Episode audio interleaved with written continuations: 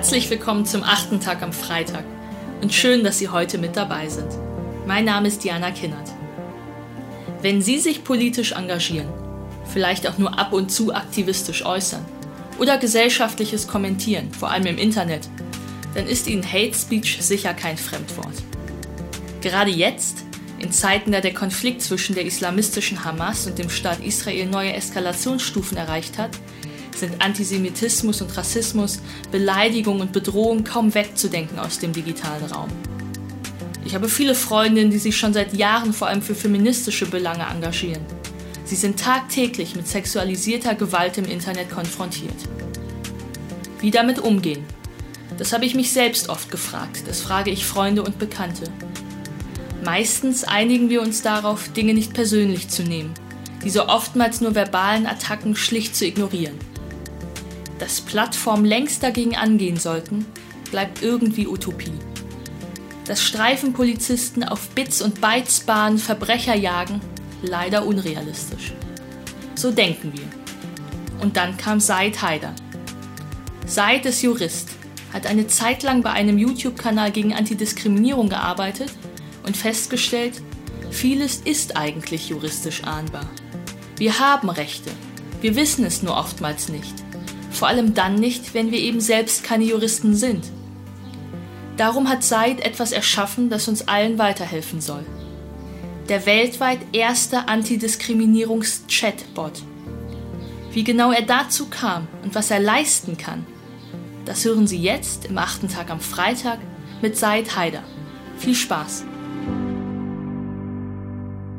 Hallo, mein Name ist Said Haider, ich bin Volljurist und Initiator von Meta, dem weltweit ersten Antidiskriminierungs-Chatbot. Meine These ist, dass eine innovative Gesellschaft Minderheiten braucht und wir Minderheiten Gehör geben müssen, um innovativ zu bleiben. Gern möchte ich erzählen, welche Erfahrungen ich über mein Projekt Meta gewonnen habe und welche Rückschlüsse wir dafür ziehen können, um innovativ zu bleiben. Ich habe bei einem YouTube-Kanal gearbeitet, ja richtig, einem YouTube-Kanal, der Diskriminierung thematisiert hat und die ZuschauerInnen gefragt hat, Erfahrungen im Alltag einzureichen, um daraus Videos zu drehen. Die Anzahl an Einsendungen war so gigantisch, dass der YouTube-Kanal, für den ich gearbeitet habe, überfordert war mit der Dimension an, an Nachrichten, die einkamen. Unsere Postfächer sind quasi explodiert. Und ich bin exemplarisch einige dieser E-Mails durchgegangen und habe mich gefragt, kennen die Betroffenen eigentlich ihre Rechte? Da teilweise einige von denen relativ frisch waren.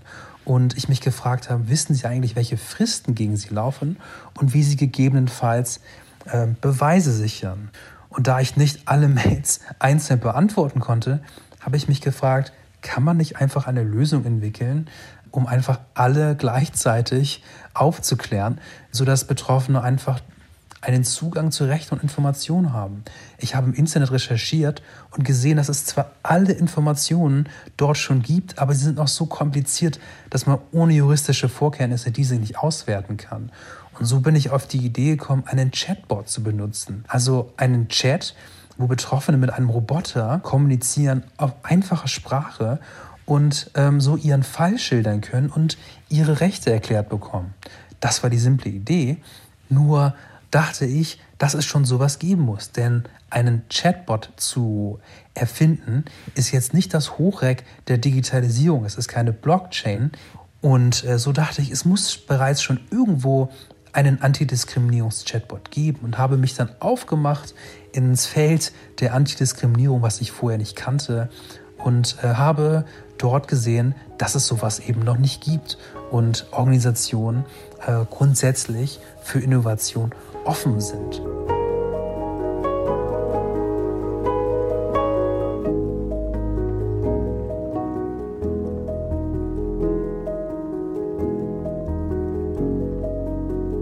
So habe ich dann den ersten großen Wurf gelandet, indem ich eine Förderung bekommen habe, um den Antidiskriminierungs-Chatbot, das Konzept dazu auszuarbeiten und hatte die Idee, einen Hackathon auszurichten, also eine Digitalkonferenz, auf der digitale Lösungen für ein Problem, was man vorgibt, entwickelt werden können. Und meine Idee war es zu sagen, die Challenge für den Hackathon ist es, Lösungen zum Thema Antidiskriminierung zu entwickeln. Da ich aber keine Ahnung hatte, wie man einen Hackathon organisiert, musste ich mich beraten lassen und habe den Tipp bekommen, dass ähm, das Entscheidende ist, Tech-Leute zu bekommen. Und dafür lockt man sie am besten mit Pizza, kalter Mate und, und einer guten Organisation des Events. Das habe ich gemacht, habe dazu noch Betroffene aus meinem Bekannten- und Freundeskreis organisiert und ähm, das erste Konzept für Meta entwickelt, dem äh, weltweit ersten Antidiskriminierungs-Chatbot. Und ähm, hat mich dann nun gefragt, was ist der nächste Schritt? Bin wieder auf vorhandene Strukturen, also Beratungsstellen und Verbände zugegangen, dachte, man könnte gemeinsam mit ihnen an einem solchen Projekt arbeiten. Leider war es sehr frustrierend und es endete sinnbildlich darin, dass mir ein Verband vorgeschlagen hatte, doch lieber einen Informationsflyer zu entwickeln und keinen Bot. Das hat mich ein wenig frustriert, aber war es ein Rückschlag? Es war hart, aber der Unternehmergeist in mir wollte einfach das Produkt, einen wirklich einen echten Chatbot einmal mal in der Welt sehen und schauen, wie er ankommt. Und das hat mich dazu getrieben, am 8.2. diesen Jahres Meta zu launchen. Und Meta ist, wenn man so möchte, zwar noch ein Prototyp, aber wenn ich von Meta erzähle, sage ich immer, es ist der Tortenboden, den wir gebacken haben. Von hier an können wir es beliebig draufsatteln und äh, es irgendwann zur Schwarzwalder Kirschtorte machen.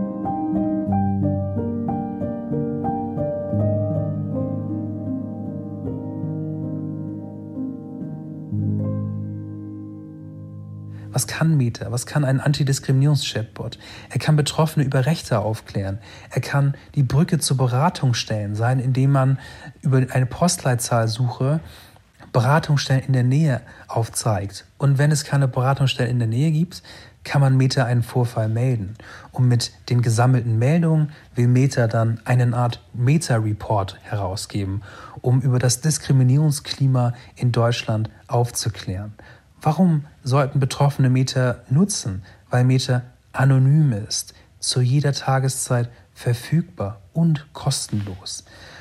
Mit der Hypothese sind wir gestartet und dachten uns, wenn wir in diesem Jahr 100 Anfragen bekommen, dann sind wir zufrieden. Jetzt sind vier Monate um und wir haben bereits 1000. Und um das Ganze einzuordnen, die Antidiskriminierungsstelle des Bundes hat 2019 3500 Fälle in einem Jahr gemacht. Und wir haben 1000 ohne Werbung gemacht zu haben.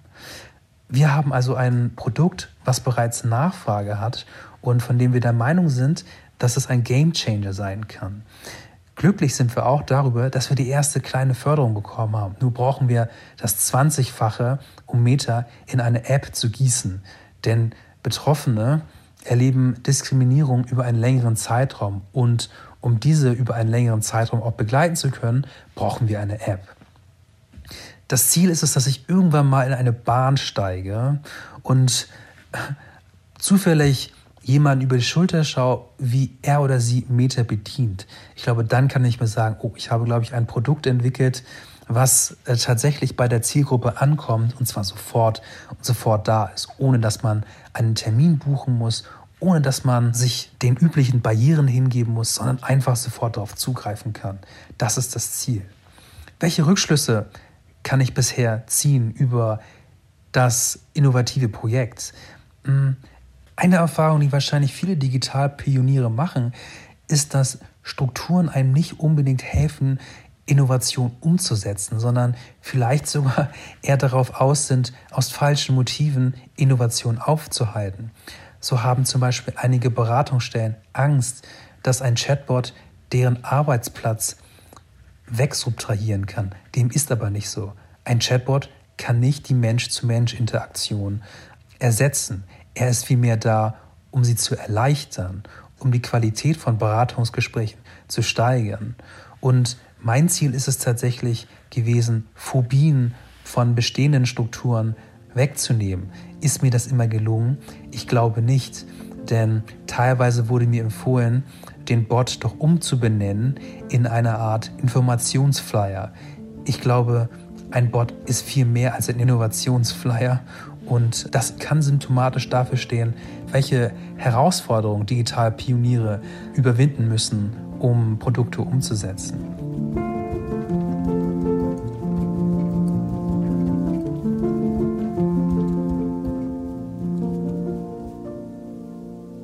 Der zweite Rückschluss ist Digitalisierung ohne die Zielgruppe möglich. Es gibt einige ähm, digitale Antidiskriminierungsprodukte, nur sind sie bisher ohne die Zielgruppe entwickelt worden. Und wenn man sich fragt, warum sie nicht angenommen werden, ja, weil es nochmal etwas anderes ist, wenn man mit denen, die es tagtäglich benutzen werden, die Dinge entwickelt. Und das ist ein Muss. Also äh, die Bindung zur Zielgruppe sollte man nicht in Frage stellen, denn Technik muss den Menschen dienen und vor allem jene, die es benutzen sollen. Der nächste Rückschluss ist, inwieweit brauchen wir eigentlich Vielfalt bei der Digitalisierung? Und hier kann ich nur sagen, dass digitale Produkte eben den Zugang vor allem für jene erleichtern müssen, die bisher keinen haben. Also meine juristischen Freunde, die brauchen keinen Antidiskriminierungs-Chatbot, denn die können sich selbst ihre Rechte herausrecherchieren und die sogar einklagen. Nur es sind halt jene, die ohnehin schon benachteiligt sind, an die wir denken müssen, für die wir Zugänge schaffen müssen, damit auch sie teilhaben können. Und Digitalisierung ist da ein gutes Tool für. Marginalisierte Minderheiten streben nach Innovation. Sie sind unzufrieden und wollen gerade Veränderungen sehen. Und Veränderung und Innovation gehen Hand in Hand. Das heißt, die Gesellschaft von morgen, die innovativ sein muss, braucht Minderheiten. Steve Jobs sagte, Stay hungry, stay foolish. Minderheiten sind genau das.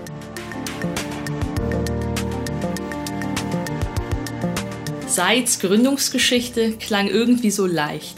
Finden Sie nicht auch? Ich weiß ja selbst, dass dem nie so ist. Da steckt wahnsinnige Arbeit hinter, Ausdauer, Geduld, der richtige Umgang mit Niederschlägen. Aber dieses Stay hungry, stay foolish, da ist schon etwas dran. Seid steht für eine junge Generation mit migrantischen Wurzeln, die, vielleicht weil sie nicht so sehr in Dominanzkulturen eingebunden sind, mit Frische, mit Mut, mit Gründergeist vorangehen können. Den weltweit ersten Antidiskriminierungs-Chatbot ins Leben zu rufen, das kann man sich auf die Fahnen schreiben. Vielen Dank also an dich, Said Heider, und vielen Dank an Sie. Wir hören uns wieder am nächsten Freitag.